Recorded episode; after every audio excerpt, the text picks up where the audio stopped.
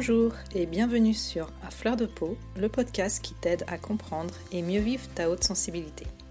Je suis Pascaline Michon, photographe hypersensible, et à travers ce podcast, je te partage les outils et les clés qui m'ont aidé à mieux me connaître pour enfin accepter ma singularité et la considérer plutôt comme une force que comme une faiblesse. Ce podcast est une source d'inspiration qui t'offre un nouvel éclairage sur ta façon de fonctionner afin que tu apprivoises ta haute sensibilité pour vivre une vie plus apaisée et épanouissante. Alors je t'invite à t'installer bien confortablement, on est entre nous et je te souhaite une très bonne écoute. Bonjour, j'espère que tu vas bien et je suis vraiment ravie de te retrouver pour ce nouvel épisode qui est déjà l'épisode 30 du podcast et c'est vraiment incroyable quand j'y pense et quand je regarde le chemin parcouru depuis le mois d'octobre. C'est vrai que j'étais loin d'imaginer en arriver là entre le moment où l'idée de créer mon podcast a germé dans mon esprit et que j'ai commencé à passer à l'action pour concrétiser mon projet. Je dois t'avouer que je suis plutôt fière de moi, et si je te dis ça, c'est pas pour le plaisir de me lancer des fleurs, tu t'en doutes, mais parce que je te conseille régulièrement de prendre conscience de tes réussites, aussi petites soient-elles, et de te sentir fier de toi aussi souvent que possible. Donc bien sûr, je mets moi-même en pratique tout ce que je te recommande et ça me paraît important de te le signaler pour pas que tu t'imagines par exemple que tout semble plus facile pour moi. Et la transition est parfaite pour introduire le sujet du jour puisqu'aujourd'hui on va parler de syndrome de l'imposteur, de perfectionnisme et de procrastination. Je les ai appelés le trio infernal dans le titre de l'épisode parce qu'en général, le syndrome de l'imposteur est très lié aux deux autres comportements et ces trois-là peuvent vraiment te mener la vie dure et t'empêcher de mener ta barque comme tu l'entends si tu les subis. Je pense aussi que c'était plus intéressant d'évoquer ces problématiques dans le même épisode que séparément. Et bien évidemment, si j'aborde le sujet aujourd'hui, c'est qu'il concerne très souvent les personnes hautement sensibles et il y a fort à parier que tu en as déjà fait les frais à un moment ou un autre. Pour ma part, je pourrais dire que c'est mes trois super potes et ils m'accompagnent quasiment partout, quoi que je fasse. Et franchement, je t'avoue que parfois j'aimerais bien qu'ils me lâchent un petit peu la grappe. Bon, l'avantage, c'est que je sais qu'ils ne sont jamais bien loin, donc je les ai à l'œil, et j'arrive à les identifier pour essayer de les esquiver du mieux que je peux. Tu sais, un petit peu comme quand tu croises quelqu'un que t'as pas très envie de voir et que tu changes de trottoir pour pas lui parler.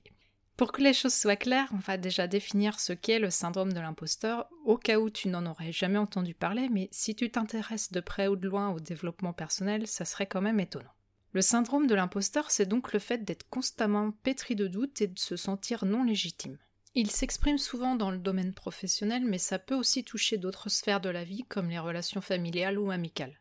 Les personnes qui éprouvent ce syndrome ou complexe de l'imposteur ont tendance à rejeter systématiquement tout mérite personnel. Elles minimisent leur réussite en les attribuant à un environnement extérieur favorable, à la chance, à leurs bonnes relations ou à leur travail acharné. Elles doutent beaucoup d'elles-mêmes et elles s'imaginent qu'on va les démasquer à tout moment et se rendent compte qu'en réalité elles n'ont aucune valeur. Et là, tu comprends pourquoi j'évoquais tout à l'heure l'importance de reconnaître tes réussites dans l'introduction de l'épisode. Mais on y reviendra après. Environ 70% des personnes ont au moins ressenti une fois dans leur vie cette sensation d'être un imposteur et ce syndrome touche autant les hommes que les femmes. Donc, quand ce syndrome de l'imposteur s'invite dans ta vie, tu doutes beaucoup et surtout de toi-même. Tu n'as pas confiance en tes compétences et tu t'accordes peu de valeur quel que soit le domaine. Ce syndrome peut se manifester dans un contexte mais pas forcément dans un autre. Par exemple, tu peux être euh, plutôt sûr de toi d'un point de vue professionnel, mais si tu as des enfants, douter d'être une bonne mère ou un bon père pour eux et d'avoir les capacités nécessaires pour bien les élever. D'ailleurs, j'avais écrit un post sur Instagram au sujet du doute et on ne va pas se voiler la face, le doute fait partie du quotidien des personnes hautement sensibles, car on s'interroge beaucoup sur le monde qui nous entoure. Alors bien sûr, c'est plutôt une bonne chose de se questionner, c'est même un signe d'intelligence de ne pas prendre tout pour argent comptant, mais quand ça nous paralyse et que ça nous empêche de vivre une vie épanouie, là ça devient problématique. Souvent derrière ce syndrome de l'imposteur se cache une peur de l'échec, une peur de ne pas être à la hauteur dont l'origine provient d'un manque d'estime de soi et particulièrement d'amour de soi. Et là, tu me vois arriver avec mes gros sabots, on en revient encore une fois au fait que nous pouvons mal vivre notre grande sensibilité depuis notre enfance parce qu'elle n'a pas été reconnue, voire dévalorisée ou rejetée. On a pu ressentir de la honte, de la culpabilité de ne pas être comme tout le monde et d'être toujours en décalage. On se sent donc illégitime d'être qui on est, pas à la hauteur des attentes familiales ni des exigences de la société qui nous met en compétition depuis notre plus jeune âge et qui considère la grande sensibilité comme une faiblesse. Et donc, si tu vis ta haute sensibilité comme un fardeau, eh bien ça te prédispose à éprouver fréquemment ce sentiment d'imposture. Je pense aussi qu'en tant qu'hypersensible, on fait preuve d'une très grande lucidité sur le monde qui nous entoure. Et plus particulièrement si en plus de ça, tu es au potentiel intellectuel. On a tendance à beaucoup observer, à s'attarder sur les détails et on discerne facilement les incohérences, les failles, les défauts et malheureusement, ça vaut aussi pour notre propre personne. On a tendance à être très exigeant avec nous-mêmes ou au contraire complètement découragé parce qu'on voit bien qu'on ne pourra jamais être à la hauteur de notre idéal. Face à cette lucidité et ce sentiment d'imposture qui en découle, on peut adopter deux comportements qui sont, comme je l'évoquais tout à l'heure, le perfectionnisme ou la procrastination. Le perfectionnisme te pousse à penser que rien n'est jamais assez bien, qu'il y a toujours quelque chose à améliorer et que tu aurais pu encore mieux faire. Le perfectionniste est souvent un éternel insatisfait. En général, la personne qui fait preuve de perfectionnisme a une grande peur d'être en échec et met une grande énergie à être sur tous les fronts. Il faut que tout soit parfait dans les moindres détails et son niveau d'exigence est très élevé. Au fond, il y a une peur de ne jamais être assez. Pas assez fort, pas assez compétent, pas assez intéressant, pas assez intelligent et j'en passe. C'est pour cette raison que le perfectionnisme concerne souvent les personnes hautement sensibles qui ont cette impression qu'elles doivent prouver quelque chose pour être enfin reconnues. Mais malheureusement, attention spoiler alerte, la perfection n'existe pas et dès que tu auras atteint un certain seuil, tu voudras atteindre le niveau suivant qui te paraîtra encore mieux. C'est une quête sans fin. Les personnes qui sont perfectionnistes sont souvent des personnalités contrôlantes qui ont un grand besoin de maîtrise. Mais la mauvaise nouvelle, c'est que cette attitude génère beaucoup de stress, d'anxiété, de frustration, de dévalorisation de soi, et dans les cas extrêmes, ça peut évidemment mener au burn-out. Quand j'ai fait mes recherches pour préparer l'épisode, j'ai pu constater que le syndrome de l'imposteur était aussi souvent nommé le syndrome de l'autodidacte. J'ai trouvé ce point très intéressant parce que ça me concerne beaucoup. Effectivement, j'ai des diplômes, notamment un bac plus 4, et pourtant je considère la plupart du temps que je ne suis pas légitime parce que j'ai engrangé beaucoup de mes connaissances sur des sujets divers par moi-même. Par exemple, c'est le cas pour toutes mes connaissances en psychologie ou en développement personnel. Je doute énormément et je me dis souvent que je n'ai pas le droit de parler de tel ou tel sujet parce que je ne suis pas diplômée. Et en France, on a un gros problème avec ça. Si tu n'as pas de diplôme, tu es soit un charlatan, soit un imposteur, et c'est vraiment dommage. Du coup, ça alimente mon côté perfectionniste qui me pousse à engranger encore plus de connaissances parce que j'ai peur qu'on me reproche de ne pas être une experte et que je ne suis pas qualifiée. Comme tu peux le constater, c'est aussi très lié à la peur d'être jugée par les autres. Comme on se compare constamment aux autres et qu'on se trouve bien insignifiant par rapport à eux, eh bien on tombe dans le travers du perfectionnisme pour essayer de combler les lacunes qu'on pense avoir. Et je vais te faire un aveu, pour ma part je ne pensais pas être perfectionniste parce que je suis quelqu'un de très bordélique. En réalité c'est une sorte de sas de décompression parce que dans d'autres domaines de ma vie je suis très contrôlante. Notamment dans mon activité professionnelle je ne supporte pas que tout ne soit pas parfait. Pour te donner un exemple, j'ai mis beaucoup de temps à sauter le pas pour devenir photographe professionnel parce que dans ma tête, je n'avais pas le niveau. Pourtant, je voyais d'autres personnes qui se lançaient alors que j'estimais qu'elles avaient un niveau inférieur au mien. Et j'avais un discours très jugeant envers ces personnes parce que dans ma tête, c'était inconcevable de se dire professionnel sans avoir une certaine expertise. Évidemment, tout ça, c'est très subjectif et surtout, ça venait toucher chez moi des zones d'ombre et des croyances qui m'empêchaient de passer à l'action et j'étais un petit peu quelque part jalouse et en colère.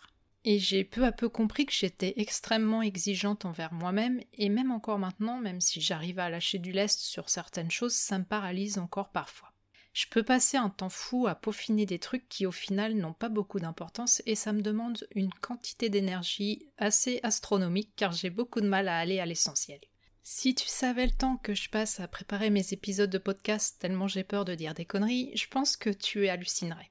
J'en viens donc à présent à l'autre côté de la médaille du perfectionnisme, qui est la procrastination. C'est aussi la raison qui m'a longtemps fait croire que je n'étais pas une perfectionniste. Dans mon idée, les perfectionnistes, c'était des personnes qui travaillaient toujours à fond, qui étaient super organisées et ultra compétentes, et ça me représentait pas du tout. Moi, je suis plutôt du genre à bosser sous la pression en dernière minute. La planification, je connais pas, et je peux te dire que c'est vraiment très dur à vivre car je suis constamment sous stress. Là, par exemple, on est mardi et je n'ai toujours pas terminé de préparer mon épisode qui doit sortir jeudi. Tu vas me dire, je suis large, j'ai encore deux jours. Mais vraiment, pour moi, l'organisation, c'est vraiment difficile et ça me pose beaucoup de problèmes d'être désorganisé parce que j'ai l'impression de m'éparpiller dans tous les sens. Donc la procrastination, c'est l'habitude de repousser à plus tard une tâche ou une activité en la remplaçant par d'autres de moindre importance. et je peux te garantir que je suis une experte dans ce domaine. Alors souvent on pense que la personne qui procrastine est quelqu'un qui glandouille, en gros un feignant, mais en réalité pas du tout. Le procrastineur, si on peut l'appeler comme ça, est presque toujours occupé, mais il focalise son attention sur des tâches subalternes qui ne vont pas l'aider à avancer sur son objectif principal. Imagine par exemple que tu doives te mettre à ton ordinateur pour travailler, mettons, sur un épisode de podcast, mais subitement tu te mets à ranger ton bureau parce que comme ça tu auras l'esprit plus clair et tu seras plus efficace. Et là tu perds une heure. Ensuite tu allumes ton ordi, tu vas consulter ta boîte mail, et dans un de tes mails il y a une vidéo et tu commences à la regarder, et résultat tu te rends compte que tu viens de perdre une deuxième heure et que tu n'as toujours pas ouvert le document sur lequel tu devais travailler.